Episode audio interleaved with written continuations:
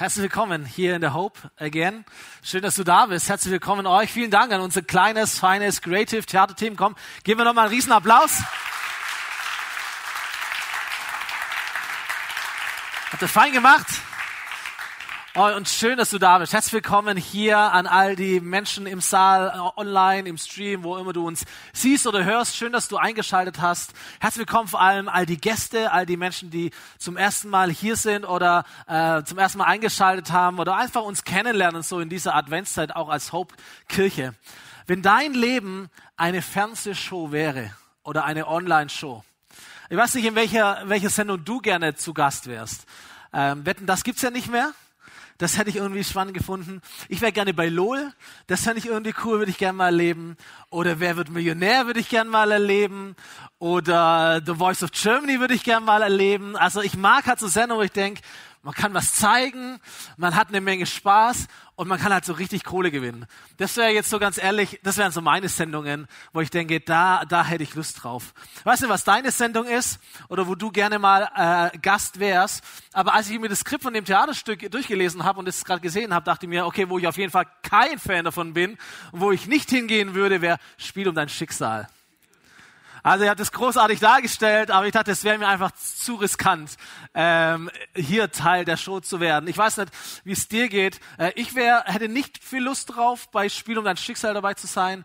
Ich kann mir vorstellen, dass es kaum jemanden gibt hier im Saal oder der gerade zuschaut online, ähm, der gerne Teil von Spiel um dein Schicksal äh, sein möchte. Und auf der anderen Seite dachte ich mir, hey, vielleicht ist diese Show, die wir gerade eben gesehen haben, aber durchaus realistischer und hat mehr mit unserem Leben zu tun als all die anderen Fernsehshows, die es sonst so gibt. Stimmt's? Wir reden über, über, über Schicksalsschläge, Dinge, die wie aus einem Unschlag gezogen kommen. Du weißt nicht, was passiert und manches trifft dich richtig hart und unerwartet. Äh, ich weiß nicht, wer die neue Michael Schumacher-Doku schon gesehen hat. Ist jetzt zehn Jahre her, nächste Woche, wo einer unserer Top-Idole und Top-Sportler Deutschlands ähm, einen Skiunfall hat, mit dem, mit dem Kopf auf einen Felsen knallt und aus jemand, der so mitten im Leben steht, der alles Geld der Welt hat, wird auf einmal ein Pflegefall, den die Welt seitdem nie mehr wieder gesehen hat und wahrscheinlich auch nie mehr wiedersehen wird. Von einem Tag auf den nächsten. Vor ein paar Wochen bin ich mit einem Kollegen zusammengestanden, wir haben einfach ganz normal äh, gesprochen. Am nächsten Tag, ich habe das erst später erfahren, aber am nächsten Tag ist sein Bruder unterwegs auf der Autobahn. Er überholt einige Autos, warum auch immer, auf der rechten Fahrbahn, äh, bis einer auf der linken Spur mit Gas gibt. Und wie auch immer das passiert ist, scheinbar haben die Autos sich ein bisschen berührt. Das linke Auto schlingert, geht in die Leitplanke, es gibt einen Unfall, es fängt an zu brennen, brennt aus, der junge Fahrer ist tot. Der Mann auf der, auf der rechten Spur, der, der Bruder meines Kollegen, scheinbar, so sagt der, der Bericht, hält noch kurz an, aber begeht dann Fahrerflucht. Und ihm fällt scheinbar keine andere Lösung ein, als sich an diesem Tag selber noch das Leben zu nehmen. Und ich habe das gehört und dachte so, wie, wie muss es sein, wenn die Polizei abends an deine Tür klopft und dir diese Geschichte erzählt? Und du merkst, von einem Moment auf den anderen, von einem Tag auf den anderen kann sich alles verändern. Mindestens diejenigen unter uns werden ihr ganzes Leben lang nicht vergessen, wo sie waren am 11. März 2009. Die, der, der Tag, an dem aus einer kleinen, gemütlichen schwäbischen Kleinstadt etwas wird, was in Deutschland und, und weit über Deutschland hinaus bekannt wird, weil ein 17-Jähriger in seine ehemalige Schule geht und dort und darüber hinaus 16 Menschen und sich selber ermordet und erschießt. Und nichts war im, im Leben von zahlreichen Familien und in dieser Stadt nichts war wie vorher bis zu diesem heutigen Tag. Manchmal trifft das Schicksal von einem Moment auf den anderen und alles verändert sich. Schicksalsschläge, Schläge, die nicht nur so heißen, weil sie wehtun, sondern weil sie auch so unerwartet und so hart und nicht sichtbar auf einen zukommen. Ich weiß nicht, was das vielleicht in deinem Leben ist oder war oder was es vielleicht im Leben von Menschen ist, an die du denkst. Manchmal ist es die Kündigung, eine Trennung, äh, ein schlechtes Gespräch, eine Diagnose beim Arzt, eine Naturkatastrophe, was auch immer so einprasselt. Da gibt es ja tausende von kleinen und, und großen Dingen. Und manchmal ist man wie bei Spiel um dein Schicksal. Man, man, man hat so ein imaginäres Karma-Konto und denkt sich, jetzt kann es ja nicht mehr schlimmer kommen. Ich habe ja wirklich schon alles durch. Irgendwann muss es doch mal fair werden. Aber wenn wir ehrlich sind, wissen es so funktioniert. Es gibt kein ungeschriebenes Gesetz, das sich irgendwann mal ausgleicht im Leben. Ich habe gehört von äh, der sogenannten Lewis Clark Expedition Anfang des 19. Jahrhunderts. Das war die erste amerikanische ähm, Überlandsexpedition der USA zur Pazifikküste und zurück. Die haben damals die, die, die Länder oder die Gegenden verteilt und äh, das Land musste erkundet werden. Und da waren 40 Männer zwei Jahre lang unterwegs auf Erkundungstrupp. Und da gibt's Bücher über diese Expedition. Und wirklich jedes Schicksal oder jede unvorhergesehene Wendung haben die erlebt auf dieser Expedition. Hunger, Erschöpfung und feindliche Ureinwohner und Orientierungslosigkeit und Krankheit und Tod und alles, was es gibt. Und ich steige ein an, an, an diesen Punkt, wo der sogenannte Captain Meriwether Clark hieß der, der an einem Punkt an dieser Reise aussteigt und auf so einem Hügel geht, auf so eine Klippe, um einfach den, den, den Verlauf des Flusses, auf dem sie waren, zu, zu erkunden. Sie dachten, hey, jetzt sind wir hier auf diesem Missouri River und irgendwann kommt der Columbia River und irgendwann kommt der Pazifik. Wir haben das, das, das haben wir hinter uns jetzt. Ab jetzt wird's einfacher. Aber dieser Captain geht auf diese Klippe, schaut voraus und das, was er sieht, ist das, was niemand zuvor gesehen hat, außer die Ureinwohner. Das, was sie heute die sogenannten Rocky Mountains nennen. So was machst du, wenn du denkst, dass die Probleme hinter dir liegen und sie herausstellt, dass sie gerade erst angefangen haben. Die verlockendste Option, wenn das Schicksal zuschlägt, ist für Menschen immer eine, aufgeben. Das ist der erste Gedanke, der, der uns in den Sinn kommt. Es, es wäre einfacher wegzugehen, aufzuhören, aufzugeben, sich zu vergraben, die, die Bettdecke den Kopf zu ziehen, wie auch immer du das nennen möchtest. Stimmt's? Es ist immer einfacher, stehen zu bleiben, Pause zu machen, als nochmal eine Runde zu laufen erscheint immer einfacher, aus einer Beziehung zu flüchten, als sich in einen Konflikt zu stellen. Es ist immer einfacher, die Schuld anderen zu geben oder die Schuld der anderen zu betonen, als selber Verantwortung zu übernehmen. Es ist immer leichter, den Job zu kündigen, als ihn irgendwie durchzuhalten. Aufzugeben erscheint immer verlockender und einfacher, als durchzuhalten. Zumindest auf kurze Sicht. Ich kann das total verstehen. Ich finde es auch sympathisch und irgendwo auch nachvollziehbar. Aber wenn wir das Spiel weiterdenken, Niemand von uns möchte jemand sein, der, der aufgibt, oder? Niemand möchte jemand sein, der flüchtet. Niemand möchte jemand sein, der irgendwie das Opfer ist. Sondern was wir eigentlich möchten in unserem Leben ist das, was wir in der Psychologie Resilienz nennen. Man hat es mal definiert als die Stärke von Menschen, Schicksalsschläge ohne langfristige Beeinträchtigung zu meistern. Das möchten wir sein. Und jemand hat es einmal ganz kurz gefragt und hat gesagt, Resilienz ist das Immunsystem der Seele. Ein starkes inneres Immunsystem zu haben, dass wenn die Schläge kommen, unerwartet und hart manchmal, dass du stark bist. Und dann gibt es ja Menschen, die sind es. Es gibt manche Menschen, ich bleibe mal in dem Bild, wenn sich die Rocky Mountains auftürmen, obwohl du schon eine ganze Menge hinter dir hast, das sind Menschen, die werden frustriert, niedergeschmettert, die, die bleiben liegen, sie geben auf. Und dann gibt es Menschen, die erleben genau dasselbe, aber die sind irgendwie stärker, die, die halten durch, die, die, die gehen vorwärts, werden sogar noch stärker durch die Herausforderungen und man fragt sich, was ist der Unterschied? Und da gibt es Studien über dieses Thema. Äh, man hat Leute befragt, die zum Beispiel einen Krieg erlebt haben oder irgendeinen Schicksalsschlag und hat sich gefragt, warum bist du da gut hindurchgekommen und warum sind es andere nicht? Und man hat es untersucht und ich nehme euch diese drei Punkte mal vorweg, weil wir nachher uns äh, in, in eine Bibelgeschichte hinein vertiefen werden, eine Weihnachtsgeschichte, wo wir genau das sehen anhand von Menschen.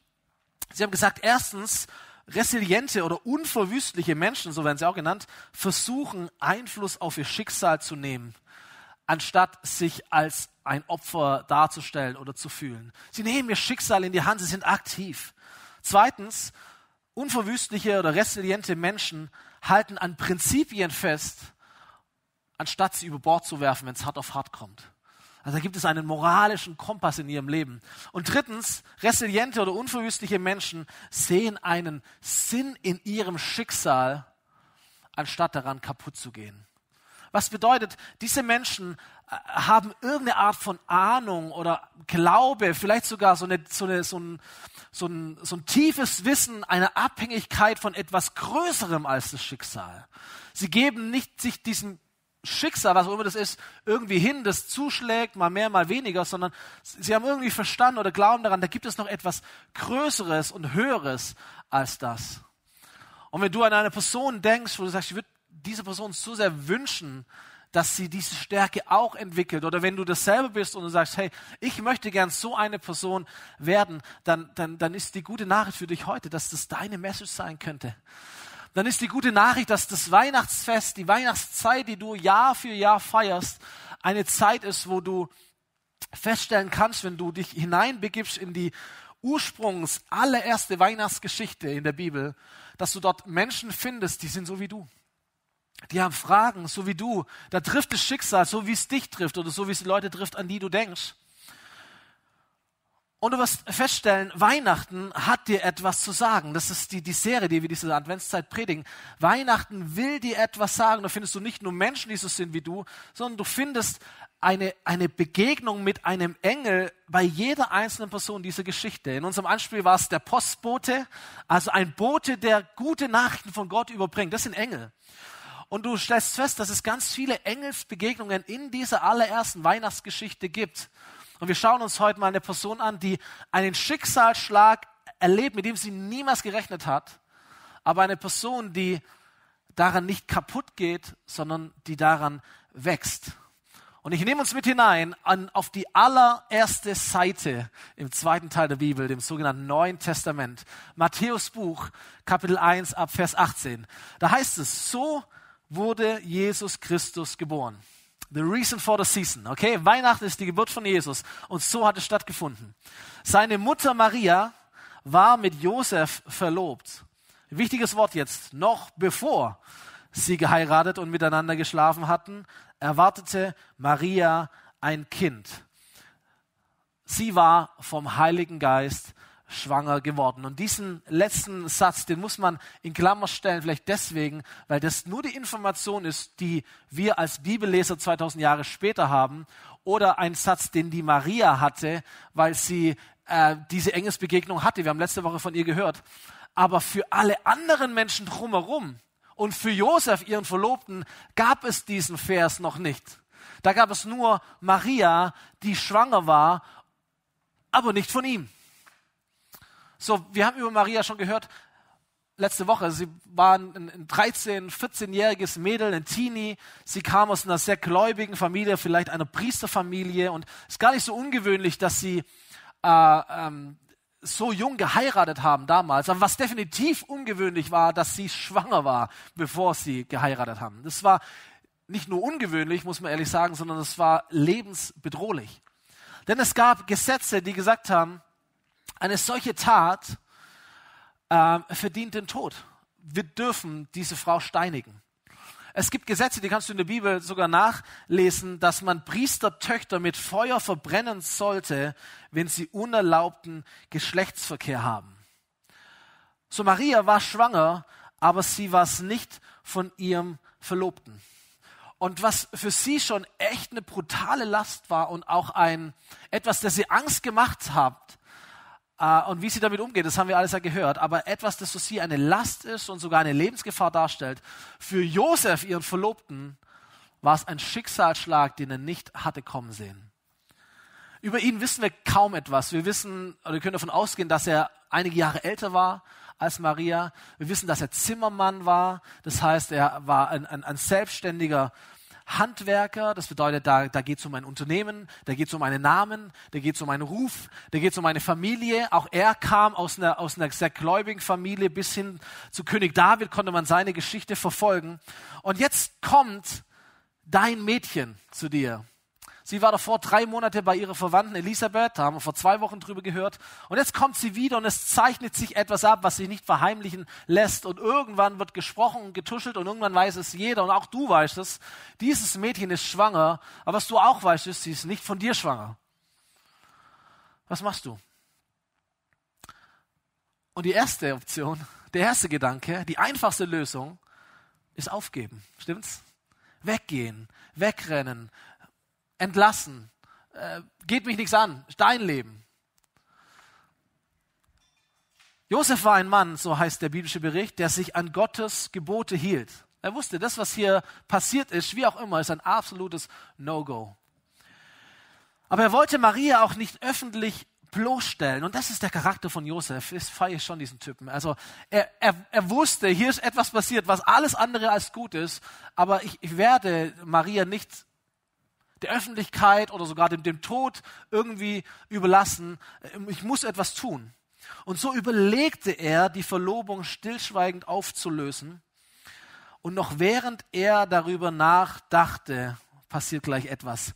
Aber ich möchte an dem Punkt mal hängen bleiben, dieses drüber nachdenken, überlegen. Wisst ihr, das ist nicht so, wir kennen das aus den Filmen, so Engelchen, Teufelchen Spiel oder du machst irgendwie so ein Blatt, was spricht dafür, was spricht dagegen und du versuchst irgendwie dir eine Lösung zu finden, sondern was hier passiert ist, dass Josef, dass da ein Mensch ist, der nachdenkt, der in, in seinem Herzen und mit seinen Gedanken ringt und, und versucht, eine Lösung zu finden, gemäß seinem Glauben, gemäß seinem Gott. Die Frage ist, Gott, was ist jetzt weise zu tun? Wie kriege ich mein Schicksal und mein Glauben zusammen? Er denkt nach und ich habe das so, mein, meinen ersten von zwei Punkten habe ich so genannt. Wenn das Schicksal dich schlägt, schlag nicht zurück. Vielleicht kennst du das, man nennt das Affekthandlungen. Handlungen, Entscheidungen, die man trifft, aus der puren Reaktion heraus. Du kannst gar nicht mehr einfangen, was du da anstellst und du kannst es auch nicht wirklich beherrschen und manchmal tust du Dinge, die, du, die dir eigentlich danach leid tun. Wir alle kennen das, wenn wir aus dem Affekt handeln. So, das sagen wir manchmal Worte, die uns danach leid tun. Die kommen einfach raus, aus dem Affekt raus. Da rutscht uns die Hand aus. Da, da, da betrinken wir uns, da lassen wir uns gehen, da, da sagen wir böse Worte, wir knallen die Tür zu, wir fahren weg, was auch immer, Dinge, manches können wir gar nicht mehr zurückdrehen und uns dafür entschuldigen. Die sind echt schon getan, diese Taten. Und sie tun uns leid. Deswegen ist es so gut, was Josef tut. Wenn das Schicksal ihn schlägt, er schlägt nicht zurück. Er handelt nicht aus dem Affekt, sondern er denkt nach. Er überlegt. Er bringt Glaube mit Schicksal zusammen. Er hat Prinzipien. Wir haben es vorher gehört, resiliente Menschen haben Prinzipien. Er hat einen moralischen Kompass. Er denkt nach. Warum er nachdenkt, ist etwas, das tief in ihm geprägt wurde, schon durch seine Erziehung, durch seine ganze Prägung. Wir lesen es im ersten Teil der Bibel, Psalm 1, Vers 1. Glücklich der Mann, der Freude hat am Gesetz des Herrn und darüber nachdenkt, Tag und Nacht. Josua 1, Vers 8, noch weiter vorne in der Bibel. Denke Tag und Nacht über die Gebote Gottes nach, damit du dein Leben ganz in den guten Tagen und in den schlechten Tagen ganz nach ihnen ausrichtest und dann wird dir alles gelingen, was du dir vornimmst. Und ich würde vielleicht ergänzen, dann wirst du auch gelingen haben in der Entscheidung, wenn das Schicksal dich schlägt, Gott, was ist jetzt zu tun?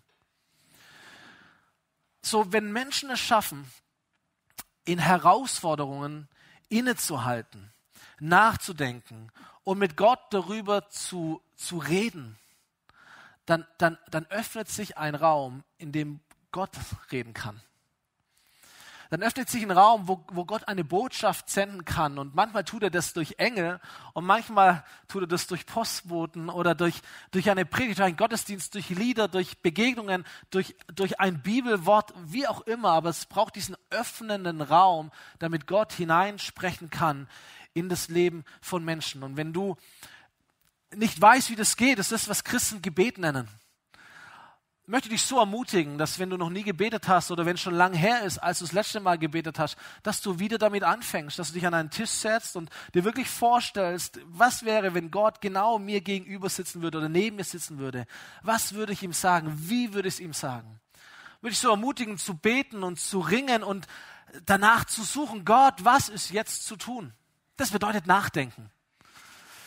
Und noch während Josef darüber nachdachte und sich der Korridor öffnet, erschien ihm im Traum. Also Josef hat tatsächlich Tag und Nacht nachgedacht. Er ist mit diesem Gedanken, mit diesem Gebet ist er eingeschlafen und der Korridor war offen und es erscheint ihm im Traum ein Engel des Herrn und der sagt zu ihm, Josef, Nachkomme von David, zögere nicht, Maria zu heiraten, denn das Kind, das sie erwartet, ist vom Heiligen Geist. Er sagt, Josef, da gibt es eine größere Geschichte.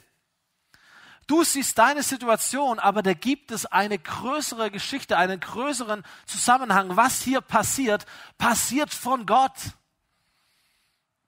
Es geht weiter. Es heißt, Maria wird einen Sohn zur Welt bringen, den sollst du Jesus nennen. Das bedeutet, der Herr rettet.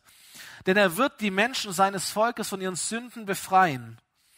Das alles geschah, damit sich erfüllte, was der Herr durch seinen Propheten vorausgesagt hatte. Und jetzt wird etwas zitiert, was Jahrhunderte alt war, ein Versprechen, das Gott gegeben hat, Jahrhunderte vor diesem Moment. Nämlich folgendes, die Jungfrau wird schwanger werden und einen Sohn zur Welt bringen, den wird man Immanuel nennen und Immanuel bedeutet, Gott ist mit uns. Die Botschaft Gottes an, an, an Josef war, Josef, das, was hier passiert, passiert von Gott und es ist Teil einer viel größeren Geschichte. Es ist das, was in unserem Anspiel der Postbote auch gesagt hat. Es ist ein Kapitel in dem Buch deines Lebens, aber es ist nicht das ganze Buch. Da gibt es eine Geschichte davor und es gibt eine Geschichte danach. Hier erfüllt sich etwas, was Gott tun möchte. Hier erfüllt sich ein Plan, den Gott hat. Na, das ist die Botschaft, die ich dir mitgeben möchte für, für dein Leben oder für das Leben von Menschen, an die du denkst. Was Weihnachten dir sagen will, wenn das Schicksal zuschlägt, ist, da gibt es eine größere Geschichte, da gibt es ein ganzes Buch, da gibt es einen Autor, der sich Gedanken gemacht hat über deine Lebensgeschichte, über dein Lebensbuch, noch bevor der erste Buchstabe geschrieben wurde. Da gibt es ein, ein, ein Buch über dein Leben, das geschrieben wurde, noch bevor der allererste Tag beginnt. Und da gibt es Seiten über Seiten und Geschichten über Geschichten und Kapitel über Kapitel, aber es ist ein großes Buch. Und wenn Menschen jetzt vom Schicksal getroffen werden, was wir oft tun, ist, dass wir das hier machen.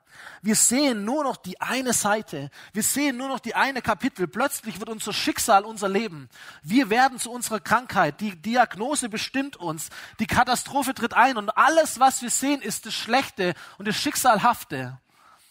Und was der Engel zu Josef sagt, was ich dir heute sagen möchte, ist, wie großartig wäre es zu verstehen, dass wir nicht so durchs Leben gehen, sondern herauszoomen könnten, um festzustellen, Leute, da gibt's eine Geschichte vor dir, und da gibt es eine Geschichte nach dir, eine großartige Geschichte nach dir und es gibt eine ewige Geschichte Gottes, auf die du dich freuen kannst. Das ist dein Leben. Was wäre, wenn du herauszoomen könntest aus deiner Situation, um das große Ganze, die ganze Geschichte zu sehen, um festzustellen, das ist eine gute Geschichte, die Gott mit deinem Leben schreibt. Das ist eine gute Geschichte, die Gott mit dieser Welt schreibt. Das gibt ein mega Happy End. Aber was es braucht dazu, ist, dass es einen Korridor in deinem Leben gibt, wo Gott hineinsprechen kann in dein Leben, um dich zu ermutigen, herauszuzoomen und das große Ganze zu sehen. Das ist das, was Josef erlebt. Josef, da gibt es Verheißungen, die sind Jahrhunderte alt. Und da gibt es dein Kind, das kommen wird und es wird dein Volk Israel und übrigens alle Menschen, die jemals auf dieser Welt leben werden, die wird er von ihren Sünden befreien. Es ist eine Riesengeschichte nach dir. Aber alles, was du siehst, Josef, ist dein Schicksal. Zoom heraus aus deiner Geschichte und verstehe, da gibt es ein ganzes Buch, eine, eine große Story, die in, in deinem Leben spielt. Und ihr Lieben, ich glaube, wenn, wenn, wenn Menschen befähigt werden, herauszuzoomen aus ihrer aktuellen Situation und die ganze Geschichte zu sehen, die gute Geschichte zu sehen, dann werden Menschen auch fähig dazu, Ja zu sagen zu dieser Geschichte. Sogar Ja zu sagen zu dem Schicksalhaften, in dem sie gerade drin stecken. Als Josef aufwachte, als Josef das erlebt hatte, da tat er, was der Engel des Herrn ihm aufgetragen hatte, und er heiratete Maria. Er schlief aber nicht mit ihr bis zur Geburt ihres Sohnes, und Josef gab ihm den Namen Jesus. Die erste Reaktion von Josef, als das Schicksal ihn geschlagen hat, war, dass er nachdenkt, dass er seinen Glauben und sein Schicksal zusammenbringt und den Korridor öffnet für Gott. Gott, was ist jetzt weise zu tun? Dann kommt die Botschaft des Engels. Josef versteht, dass seine Geschichte nur eine Seite, nur ein Kapitel ist und nicht die ganze Geschichte. Und weil er das versteht, kann er ein Ja haben zu dem, was der Engel ihm aufträgt. Und das ist mein zweiter Punkt. Wenn das Schicksal dich schlägt, sag Ja.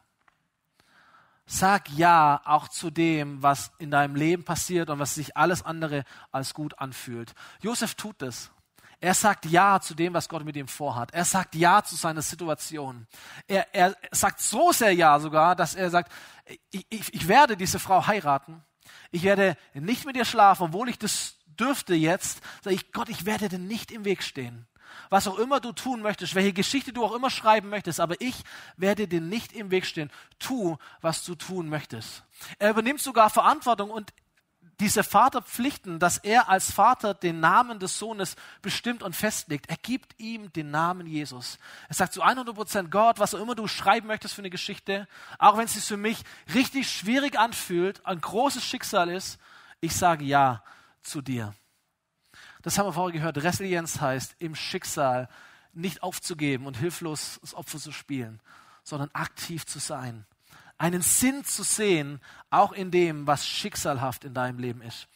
Und ich würde es mir so sehr wünschen, ich würde es dir so sehr wünschen, möchte uns so sehr ermutigen, dass wenn das Schicksal zuschlägt oder vielleicht schon zugeschlagen hat in deinem Leben oder in Menschen, an die du denkst, dass wir das ebenso erleben und tun. Dass wir, dass wir nachdenken, dass wir Glauben und Schicksal zusammenbringen, dass wir die große Geschichte Gottes mit unserem Leben sehen und dass wir ein Ja dazu haben, zu verstehen, meine Situation ist nur ein Kapitel.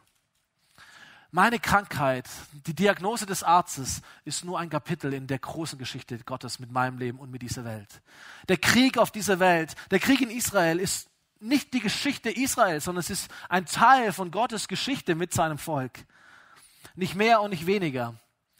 Die Katastrophe in deinem Leben, die Trennung in deinem Leben, der Verlust eines lieben Menschen für dein Leben ist nicht deine ganze Geschichte, sondern es ist ein Teil deine Geschichte. Und wenn dieser Gott so gut ist, wie ihn die Bibel beschreibt, und wenn seine Geschichte mit deinem Leben so gut ist, wie sie die Bibel beschreibt, und wenn sogar die schwierigen Kapitel in deinem Leben dazu führen können, dass trotzdem es eine gute Geschichte gibt, dann kannst du dein Ja sagen zu ihm und zu deiner Geschichte und ihm gehorsam sein. Einer der stärksten Versprechen, die Gott Menschen gibt, ist einer meiner Lieblingsverse geworden. Er ist festgehalten im Römerbrief Kapitel 8. Und viele von uns kennen diesen Vers wahrscheinlich. Wir wissen, dass für die, die Gott lieben und nach seinem Willen zu ihm gehören, alles, alles zum Guten führt. Das Gute, das Schlechte und das Schicksalhafte. Alles führt zum Guten. Und wenn dieser Satz wahr ist, dann verändert sich die Einstellung von dir zu deinem Leben, zu dem Guten, zu dem Schlechten, zu dem Schicksalhaften. Auf einmal können wir dankbar werden und auf einmal können wir frei von Angst und Sorgen werden, weil wir verstehen, da gibt es einen Gott, der mein Schicksal lenkt. Ein Gott, der sich vorstellt als der liebende Vater. Die Römer haben geglaubt, dass es so Schicksalgötter gibt. Selbst Zeus oder die Griechen, wer es war, selbst Zeus konnte nichts gegen die Schicksalgötter tun. Es war eine, eine Laune der Natur. Das Karma-Konto war voll oder leer oder was auch immer. So, aber, aber Christen glauben an einen Gott, der über dem Schicksal steht. Sie glauben an eine liebende Person, eine Vatersperson, der das Leben lenkt von denen, die zu ihm gehören. Das bedeutet nicht, dass wir an eine heile Welt glauben oder dass irgendwie am Ende immer alles gut wird oder dass wir einfach die Augen verschließen vor der Realität. Es geht darum, dass Menschen verstehen, es gibt Schicksal, aber es gibt einen Gott, der größer ist als das Schicksal. Und der sogar all das Schicksalhafte, genauso auch wie das Gute, genauso auch wie das richtig Schlechte, benutzen kann, nehmen kann, um dich zum Guten zu bringen. Um das Gute in deinem Leben voranzubringen und hervorzubringen. Das ist so ein verrücktes Versprechen, oder? Sogar das Schlechte, sogar deine falschen Entscheidungen, sogar die Schicksalsschläge, sogar dein Wegrennen, selbst deine Sünde hält Gott nicht auf, sondern im Gegenteil, er benutzt es in seiner Größe, um dich zum Besten zu bringen, um dich voranzubringen, um das Gute in dir sichtbar werden zu lassen. Was für ein großartiges Versprechen. Unverwüstliche Menschen, resiliente Menschen. Sie zeichnen sich dadurch aus, dass sie einen Sinn in ihrem Schicksal sehen der sie an etwas Größeres glauben oder festhalten können. Und hier wird gesagt, dass Gott alles zum Guten führt.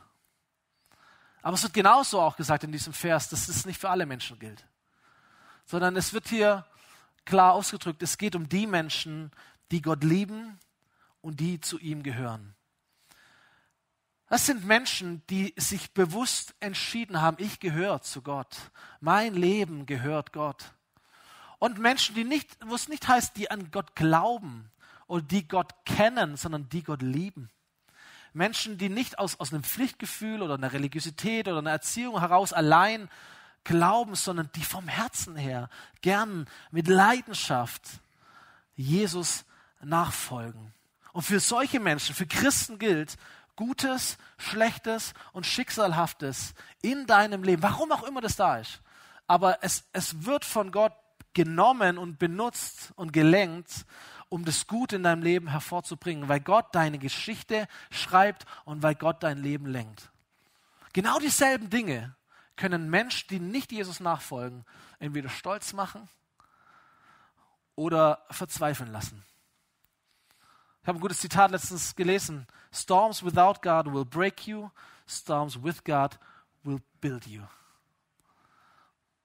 Und ein Sprichwort sagt, dieselbe Sonne, die Wachs schmelzen lässt, härtet den Ton. Und das ist so eine, so, eine, so eine einfache Wahrheit, aber ist so klar zu platzieren. Letztendlich bestimmt dich nicht dein Schicksal, sondern letztendlich bestimmt dich die Haltung deines Herzens. Im Guten, im Schlechten und im Schicksalhaften. Und wenn Römer 8, Vers 28 stimmt und du Gott liebst und zu Gott gehörst, dann hast du die Garantie darauf, du weißt, heißt hier sogar, dass Gott alles in deinem Leben, das, was du verstehst, das, was du nicht verstehst, nehmen wird, um das Gute in deinem Leben voranzubringen. Die Band darf mich gerne unterstützen auf der Bühne. Ich habe vorhin erzählt von dieser Expedition in Amerika. Das ist so ein cooles Beispiel dafür, weil wenn du diese Geschichten weiterliest, die haben Bücher über diese Expedition geschrieben. Gerade in diesem Moment, wo sie eigentlich dachten, hey, wir haben die Hämmer schon hinter uns und jetzt kommen die Rocky Mountains. Und sie sind tatsächlich über die Rocky Mountains drüber und da gibt es viele, mit Ach und Krach haben sie das irgendwie geschafft. Aber wie es so ist, wir kennen ja diesen Moment, wenn wir so eine Herausforderung durchlebt haben, wenn wir hindurchgegangen sind, wenn wir eben nicht aufgegeben haben. Und so war es bei ihnen auch. Diese Geschichte war das Highlight der Expedition. Das war das größte Erlebnis, das sie jemals getan haben, über die Rocky Mountains zu klettern. Ähm, als sie unten waren wieder, hat ihr Selbstvertrauen gesagt, hey, wenn wir die Rockies überwinden können, können wir alles überwinden. Das ist die Herzenshaltung, der Glaube, das Erlebnis oder der Zustand von Menschen, die nicht aufgeben, sondern die hindurchgehen. Das Gute, das passiert und entsteht, wenn wir dranbleiben. Wir wissen, dass für die, die Gott lieben und nach seinem Willen ihm gehören, alles zum Guten führt. Aber ich möchte noch auslösen, auflösen, was das Gute ist. Das Gute ist kein Kalenderspruch. Am Ende wird alles gut, heile, heile Segen. So, wir kennen all das. Das ist nicht das Gute. Ist auch nicht irgendwie so, am Ende wird alles gut, so ein Happy End Weltbild oder sowas. Nein, das ist auch nicht das, was die Bibel sagt. Es wird erklärt, im nächsten Vers ist immer gut, die Bibel ein bisschen im Kontext zu lesen. Das heißt, Gott hat die Menschen schon vor Beginn der Zeit auserwählt und hat sie vorbestimmt, seinem Sohn Jesus gleich zu werden. Alles führt zum Guten. Und das Gute, das Gott in deinem Leben vollbringen möchte oder sichtbar werden möchte, ist, dass du Jesus mehr und mehr ähnlich wirst. Es ist nicht das Versprechen von Glückseligkeit und von Reichtum und von dem Happy Life und Gesundheit und all das. Christen haben nicht diese Sicherheit, dass wenn du dein Leben Gott gibst, dann wird auf einmal alles gut und dann wirst du gesund und dann wirst du glücklich und dann, dann läuft dein Leben. Im, im, Im, Gegenteil, ehrlich gesagt. Also, wenn wir schon Versprechungen haben von Jesus, dann eher, dass es schwierig wird und dass es anstrengend und herausfordernd wird und dass dein Leben dich kosten wird und all das. Aber das Versprechen Gottes ist, ey, wenn du zu mir gehörst, wenn du mich liebst, dann werde ich alles benutzen, was in dein Leben hineinfällt, das Gute, das Schlechte, das Schicksalhafte, um dich mehr und mehr zu formen und Jesus ähnlicher zu machen. Das ist das Gute für dein Leben. Dass Dinge passieren in dir, die du verstehst oder nicht verstehst, und Gott benutzt sie auf übernatürliche Art und Weise, um dich mutiger zu machen, weiser, liebevoller, gnädiger, reiner, Gott nachfolgender, so wie Jesus. Mehr Menschen, mehr wie Jesus. Das ist die Gnade Gottes, das Happy End. Das ist der Sinn des Buches. Das ist, das ist die Geschichte, die Gott mit deinem Leben schreiben möchte. Und jede Seite und jedes Kapitel hat seinen Platz dazu. Was am Ende rauskommt, ist, dass du Jesus ähnlicher wirst. Und wenn du dein Ja zu Gott gibst, ist es das Ja zu deiner Geschichte. Sagen, das möchte ich. Was wäre gewesen, wenn Josef sich anders entschieden hätte? Aufgegeben hätte, den bequemen Weg gegeben hätte, Maria entlassen hätte, umgezogen wäre, keine Ahnung was. In seiner Geschichte, in seiner Situation ging es um nichts mehr als der Papa des Sohnes Gottes zu werden. Wow. Ich möchte dir am Ende drei Fragen stellen. Erste Frage, was geht es in deinem Leben? Was ist deine Situation?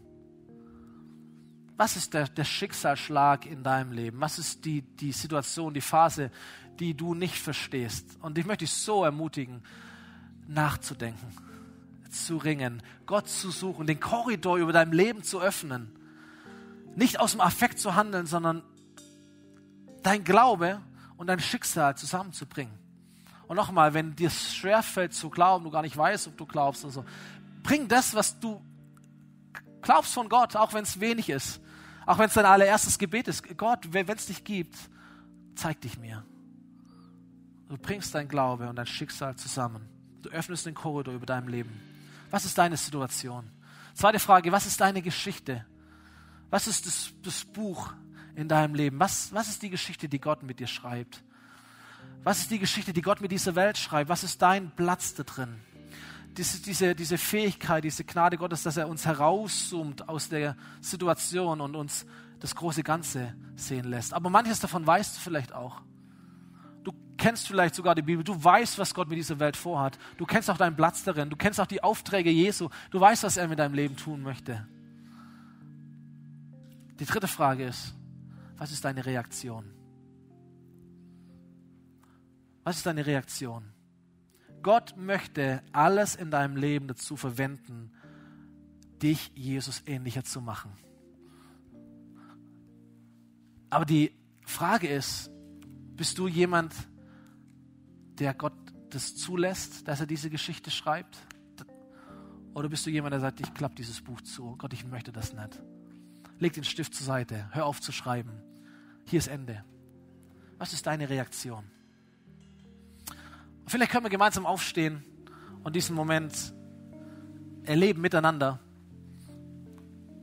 Ich möchte dich einladen, Gott Gott nicht im Weg zu stehen, sondern dein Ja zu geben. Wenn wir stehen, vielleicht können wir die Augen schließen, das wäre nett, einfach um diesen persönlichen Moment darzustellen, dass wir uns nicht gegenseitig ablenken oder abgelenkt sind. Auch an alle, die jetzt online zuhören, zuschauen, ihr seid genauso im, im Fokus, genauso gemeint, genauso eingeladen. Gott ist bei euch und möchte einfach hineinfragen, weil ich beten möchte für die Menschen, die diese Entscheidung heute treffen. Wenn du sagst, ey, wenn, wenn es diesen Gott tatsächlich gibt oder du weißt, dass es diesen Gott gibt.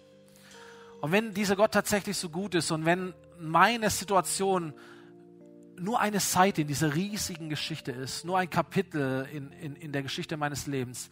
Aber da kommt etwas danach und da war auch etwas davor und Gott ist so souverän und gut und, und kann all das zum Guten gebrauchen, für mich, mich Jesus ähnlicher machen, dann möchte ich diesem Gott mein Ja geben dann möchte ich, dass dieser Gott in mein Leben hineinkommt, dass er all das, was nicht zu ihm passt, herausnimmt aus meinem Leben, mir vergibt, mich davon reinigt. Und dann möchte ich diesem Gott nachfolgen. Ich möchte ihm ein Ja geben für diese Situation und für mein Leben. Und wenn du diese Entscheidung treffen möchtest, darfst du gerne deine, deine Hand heben, nicht für mich, sondern für Gott. Sagen, Gott, hier bin ich. Hier ist mein Ja. Hier ist meine Hand in meiner Situation. Und was auch immer du mit mir vorhast, ich bin bereit. Gott, wenn es zum Guten führt, hier bin ich. So, danke für eure Hände. Hier sehe ich jemand hinten. Und bestimmt auch online. Gott, danke für Menschen unter uns, die bereit sind, nicht den Kopf ins Sand zu stecken, sondern den Kopf hochzuheben und vorwärts zu gehen mit dir. Gott, ich bete, dass du in das Leben von Menschen hineintrittst. Bete, dass du diesen offenen Korridor nutzt, gerade jetzt und auch in der Zukunft, um deine Engel zu senden, deine Botschaften zu senden, dein Wort zu sprechen, den, das, uns diesen, diesen Blick aufs große Ganze zu erlauben. Dass wir verstehen, woher wir kommen, wohin wir gehen, an welchem Platz wir gerade sind. Öffne du unser, unser geistliches Herzensohr, dass wir deine Stimme wahrnehmen und dass wir ein Ja sprechen können zu dir und zu diesem Weg. Dass wir dir nicht im Weg stehen, nur weil wir es nicht verstehen. Dass wir, dass wir nicht bockig sind, nur weil es anders läuft, was wir denken. Weil wir denken, wir sind schlauer als du, Gott. Wir wollen uns dir hingeben. Forme du uns, wie ein Töpfer den Ton formt. Und mach es uns ein Gefäß, das dir gefällt, das dir ähnlich ist und das Menschen erfreut, wenn sie es sehen. Amen. Amen. Ich lade uns ein, diesen letzten Song zu singen, Your Love Never Fails. Und dann gibt es diese großartige Line, You make everything work together for my good. Du machst es, Gott, dass alles mir zum Guten und zum Besten dient. Und das darfst du mit deinem ganzen Herzen singen jetzt, okay? Mit deiner ganzen Leidenschaft darfst du singen, weil das gilt für dich. Und wenn du dein Leben Gott gegeben hast, entweder jetzt oder wann auch immer, und du liebst ihn, das ist dein Versprechen deines Gottes für dich. Alles, was passiert, werde ich zum Guten führen für dein Leben. Also lass uns ihn singen und ihm die Ehre geben. Amen.